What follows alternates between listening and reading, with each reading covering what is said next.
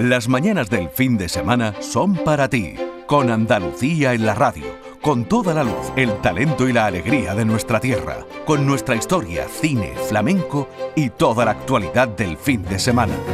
Días de Andalucía, con Domi del Postigo, los sábados y domingos desde las 9 de la mañana. Quédate en Canal Sur Radio, la radio de Andalucía.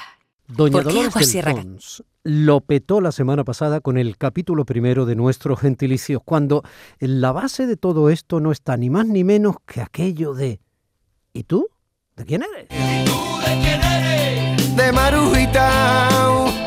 El olivo de las palabras. ¿Y tú de quién eres? Claro que si eres de Marujita, puedes llamarte marujiteño o marujité o Pepito el de Marujita, como se llamaba el gran Paco de Lucía y otros tantos, ¿no? Pero en este caso el gentilicio no es exactamente así, porque más eso sería el hijoicio o el personalicio. Pero cuando es gentilicio, ahí tenemos que hablar de toda la comunidad que pertenece a un mismo sitio, no a una misma madre. ¿No es así? Mi querida catedrática de la lengua, un besito. Buenos días. Hola, buenos días, Domi. Encantada de saludarte un sábado más. Bueno, pues eh, con el capítulo 2 de tus exitosos gentilicios, vamos, es que me llamó todo el mundo. Ah, porque es que estos gentilicios los estamos utilizando de, excusa, de, de, vil excusa, para a partir de ellos repasar, aprender más sobre historia lingüística de Andalucía. Y claro, nos fijamos en los gentilicios raros, no en el que es de Sevilla y se llama sevillano, sino como veíamos la semana pasada, en los sexitanos de Almuñécar, los colonos, los moriscos, los abderitanos de Adra, pues en ese sentido vamos a seguir hoy. Bueno, pues para que no sirva de excusa, excúsame tú y vamos al tema. Em, ¿Por quién empezamos? A ver. A ver, espérate. Dime, dime, venga, venga. Dimos varias. No, es verdad, porque atacamos mm. varias provincias, pero no importa que repitamos incluso. La cosa es que enganchemos con la curiosidad que tienen detrás algunos de esos gentilicios, ¿no? Pero bueno, vámonos, no sé, en provincia de Granada. Venga, pues nos vamos, por ejemplo, a Guadix. ¿De acuerdo? Tierra de cueva. Ahí va, pues entonces en Guadix tenemos un gentilicio más o menos normal, estándar, que es llamar a la gente de Guadix guadijeños, pero hay también otra posibilidad que es llamarlos accitanos, con 12, ¿no? 12 de casa. Accitano. Bueno, ¿y de dónde ha salido eso? Eso suena pues muy antiguo, más que romano. ¿eh? Claro, los romanos llegan a la península en el 218 a.C., pero aquí había gente, y esa gente vivía en lugares y esos lugares tenían nombre. Y uno de esos lugares era un poblado ibérico en la zona de Guadix que se llama Acci, lo estoy pronunciando de la manera actual, ¿no? Con 12, Acci, eh, que después, claro, los romanos pues lo que hacen es que reaprovechan la urbanización ya, existente. Entonces a ese lugar los romanos lo van a llamar Julia Gemela Aki, Aki o sea, recuperan ese nombre. Los árabes lo siguen manteniendo, lo van a llamar Guadi, de río de cauce, Ash, ¿no? Wadi Ash, o sea, río cauce Ash, la manera en que ellos fonéticamente leían Axi, ¿no? Leían ese Axi, claro. Y Guadix viene de ese mismo origen arabizado. Entonces, río, de, río de Axi, río de Ash. Eh, ahí va. Es un, es un topónimo indudablemente árabe, pero si vamos destejiendo eh, el hilo de ese topónimo, vamos a, terminar llegando a esa zona, a ese ámbito prerromano, lo cual nos muestra, esto ya lo hemos dicho alguna vez, que la mayor huella que hay de lo prerromano, de lo previo al latín en nuestro territorio es la toponimia, los nombres del lugar. Le pasa lo mismo a Niebla. Ahora nos vamos a la otra punta, nos vamos a Huelva. Cómo me gusta, bueno, cómo me gusta Niebla como lugar, me encanta, y su actividad cultural y algunas cosas que suceden por allí, pero cómo me gusta el nombre de ese pueblo, Niebla niebla, que a lo mejor uno piensa, pues niebla como el fenómeno de la niebla, la pero luminosidad. pero no, no, estos son estos nombres bonitos, ¿no? Por los que se llega a una palabra actual, pero por un camino distinto. Hmm. Pues a ver, esto remite a un topónimo de los tartesios. ¿no? Los tartesios ya estaban en esa zona, sobre todo del occidente de, Andalucía, y llamaron a, esa localidad Ilípula. Los romanos, en latín, la llamaban Ilipla los visigodos, estoy yendo como por cada uno de los diferentes invasores de la península, el Epla, los musulmanes, Lebla, y los castellanos, Niebla. Entonces, ahí eh, estamos remitiéndonos de nuevo a un topónimo prerromano. Esto es, esto has hecho ahora mismo lo del juego del teléfono. Ese de que uno le dice al siguiente al oído un nombre y va pasando por la fila lo que cada uno va entendiendo y acaba siendo mm, bastante distinto. O sea, de ilípula a niebla. Efectivamente, y por eso los habitantes de allí se los llama iliplenses, iliplenses. Y dice, porque si son de niebla, ¿por qué no los llaman de otra manera? Pues porque se está tomando el gentilicio del primitivo topónimo, del primitivo nombre del lugar. ¿Cómo se llamarían los que son de Dos Torres en Córdoba? Bueno, este nombre me encanta. Nos vamos a Córdoba, ¿no? A mm, Dos Torres, que es un mm. pueblito precioso, Los Pedroches, por la zona de eh, Pozo Blanco, que además salió de unir dos villas, Torre Milano y Torre Franca, en 1839. De las dos torres, en realidad es la unión de esas dos poblaciones con su torre, claro. Pues esas dos torres, sus habitantes, que son 2.450, son llamados Usías, Usías con U. Oh. Usías. Gente distinguida, ¿eh? Gente distinguida, claro, porque Usía deriva de vuestra señoría, igual que usted, ¿no? Deriva de vuestra merced. Lo que ocurre es que usted se ha hecho general y en cambio, pues Usía mm, se utilizó, pero ya no se utiliza tanto. Lenguaje jurídico, quizá, ¿no? Los magistrados y eh, tal. Sí, es cierto, sí, sí. Ahí se ha mantenido como, como arcaísmo. ¿Y por qué a los de dos torres se los llama Usía? Bueno, pues a partir de aquí empieza un poco la leyenda, porque estas cosas también de, los gentilicios hay veces que no sabemos dónde está la ficción y dónde la, la realidad. Mm. Eh, pues se dice que, que, es porque los que vivían en esa zona se preciaban de tener eh, unos ascendientes, unos antepasados muy ilustres, con grandes méritos, o a veces también el gentilicio no te lo pones tú, sino que te lo ponen los vecinos de al lado y a lo mejor se están metiendo contigo, llamándote Usía porque creen que tienes muchas ínfulas. Mira, esto eh, yo no creo que se pueda dar en este momento una hipótesis muy fiable sobre por qué lo llaman Usía, pero bueno, es interesante que, que, podamos rastrear sobre ese Usía en Andalucía. Ah, pero entiendo que el plural de las personas de Dos Torres en la provincia de Córdoba es Usías. Sí, sí, sí, ellos lo llaman Usía. Ah. Voy a ver a los Usías, que son los amigos que tengo en Dos Torres. Qué bonito. Bueno, los tratamientos en Andalucía, tú lo has eh, comentado hace un momentito, son ustedes y vosotros, ¿no? Incluso se dice muchas veces ustedes como vosotros. Aquí se dicen unas cosas muy curiosas. ¿Pero eso de usía? Eso de usía se utilizó en Andalucía.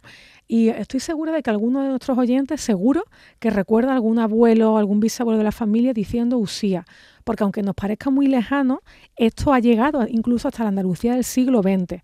Fíjate, em, tenemos el típico viajero que llega a Andalucía de visita, ¿no? Fue los viajeros románticos que tanto hablaron de nosotros desde el siglo XVIII, XIX, ¿no?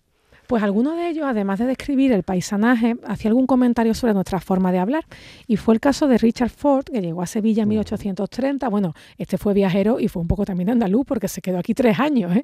Este ya estaba preludiando eh, ese fenómeno de británico que viene a pasar la jubilación a Andalucía. Y aunque se llamara Richard Ford, no vino en coche. No, no, no, él se dedicó a viajar a caballo, en diligencia y publicó un libro, ¿no? Algo así como Aprenda usted cómo es España gracias a mis experiencias.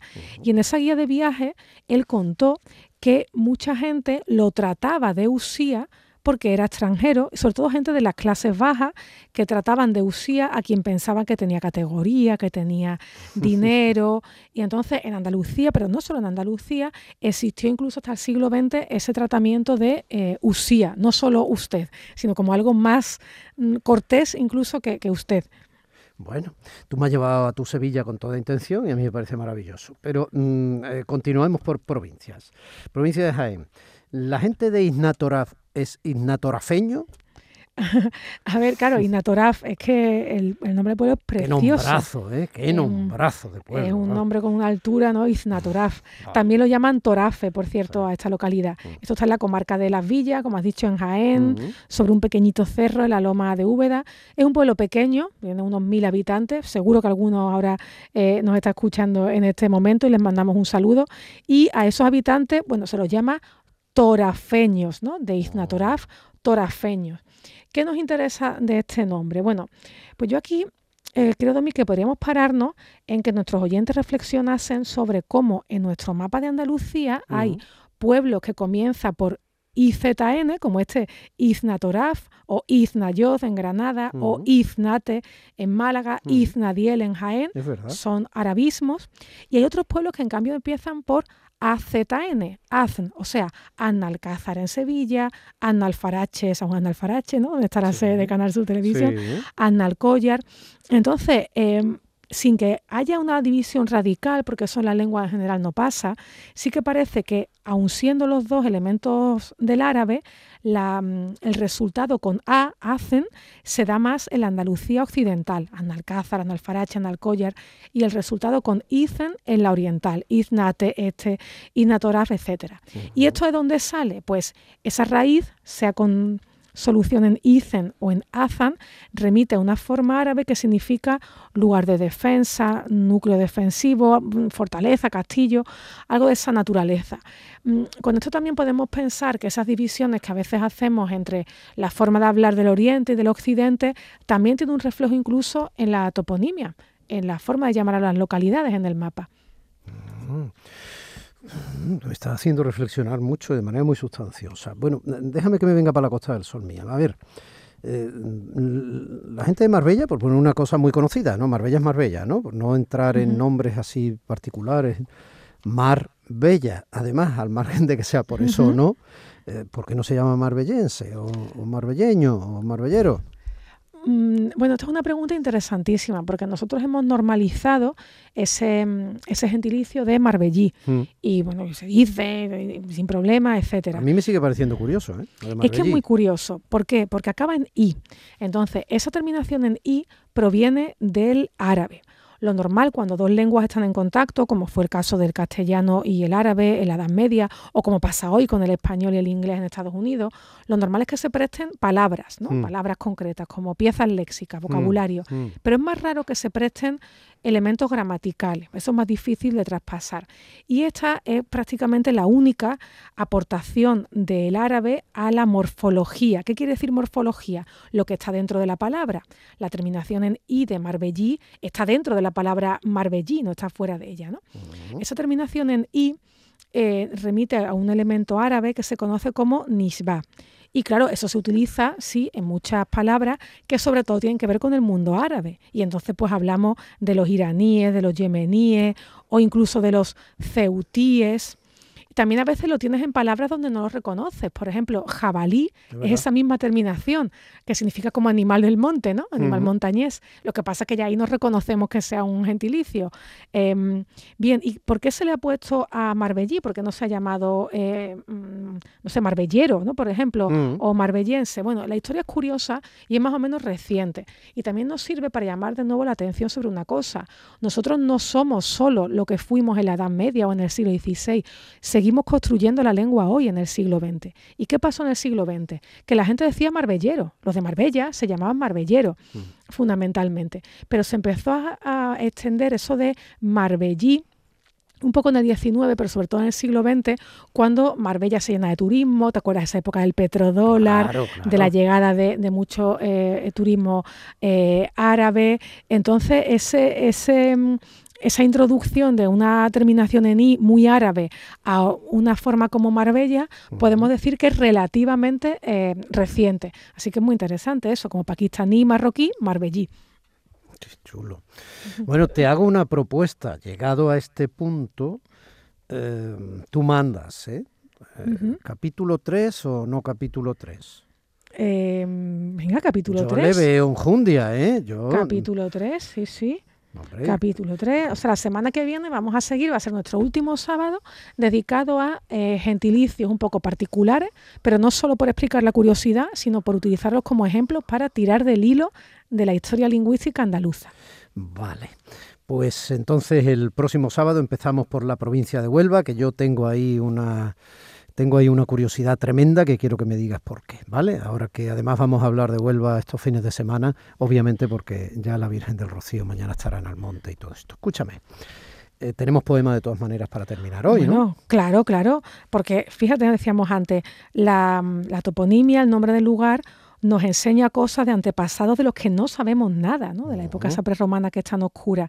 Em, he querido utilizar esa imagen, la toponimia, como luciérnaga de un tiempo oscuro, para terminar leyendo un poema de José Ramón Ripoll, que es un escritor, poeta, eh, periodista eh, nacido en Cádiz en 1952, ganó hace unos años el premio Loewe por la lengua de los otros, y vamos a hablar de eso, de cómo las palabras iluminan la realidad. Qué interesante, ¿no? La lengua de los otros. La lengua de los otros. Fíjate qué interesante en un espacio en el que no dejamos de hablar de nuestra lengua. Bueno, pues. Ahí vamos, canto, Canto y señal se llama el poema. Venga. Canto y señal. Palabra adentro. Ciega luz. Luciérnaga que avisas de los muertos, como un fuego que avivas en la muerte. Señala y canta. Canto y señal.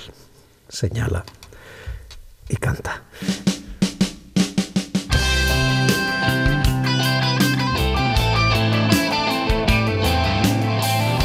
Mi querida Lola Pons, qué callado te lo tenías, que tengo yo que ir a las eh, páginas del periodismo rampante, en este caso orgulloso de las entregas en su momento de las medallas de oro y, y la titulación de hijos predilectos del Ayuntamiento Sevillano y verte ahí. Sí, señor, pues tengo el honor de haber recibido, haber sido distinguida con una de las medallas de, de, Sevilla, me la entregarán el día 30 de mayo, que es el día de nuestro patrón, y bueno, estoy muy, muy contenta de llevar la filología hasta ese territorio de honor. Tu solvencia, tu capacidad divulgativa y ese trabajo que a mí me exaspera un poco porque veo que vas como una moto últimamente. un poquito. Hacen claramente merecedora de una distinción tan bonita en, en, tu ciudad, tan bonita y además en el momento oportuno. Bueno, cariño, pues eh, a tus pies, eh, medalla de oro de Sevilla, semana que viene, capítulo 3 de los gentilicios, ¿vale? Vámonos con los topónimos. Que sepa que mi gentilicio es Lola Ponceño. Me encanta, me encanta. un beso. territorio en el que vivir, un beso. ¿Y tú de Marujita. ¿Y tú de quién eres? De Josefita, le dije yo a la vieja. Conoce usted por casualidad a Rafaela. ¿Y tú de quién eres? De Miguelina, la que le tocaba prima hermana a la que se casó de penalti con unión del que vendía cupones en la esquina San Cristales y me decía ¿Tú de quién eres? De Marujita. Bueno, pues nosotros somos de días de Andalucía. Qué lujo poder disponer de la categoría profesional y humana y de la capacidad divulgativa absolutamente contrastada y más que reputada y ya galardonada de nuestra marquesa de las palabras en andaluz, doña Lola Pons. Y qué lujo tenerte por ahí del otro lado. Gracias a quienes nos recordáis que estáis ahí. Ya sabéis que no solemos utilizar el programa para estar contactando habitualmente, ese formato de estar contactando habitualmente con el oyente. Lo hacemos de vez en cuando, cuando el tema lo requiere o cuando bueno, pues a lo mejor la soledad de este humilde comunicador pues eh, necesita saber quiénes andáis por ahí, que sé que sois muchos y fundamentalmente muy generosos. Pero gracias a los que de vez en cuando llamáis o mandáis algún mensaje, tengo las redes completamente abandonadas. Y es que hay que vivir, chiquillo. Hay que vivir, chiquillo. Que hacer trabajo de uno y hacer trabajo como ciudadano y como padre y, y, como pareja y como ¡Ojo, chiquillo! Días de Andalucía con Domi del Postigo, Canal Sur Radio.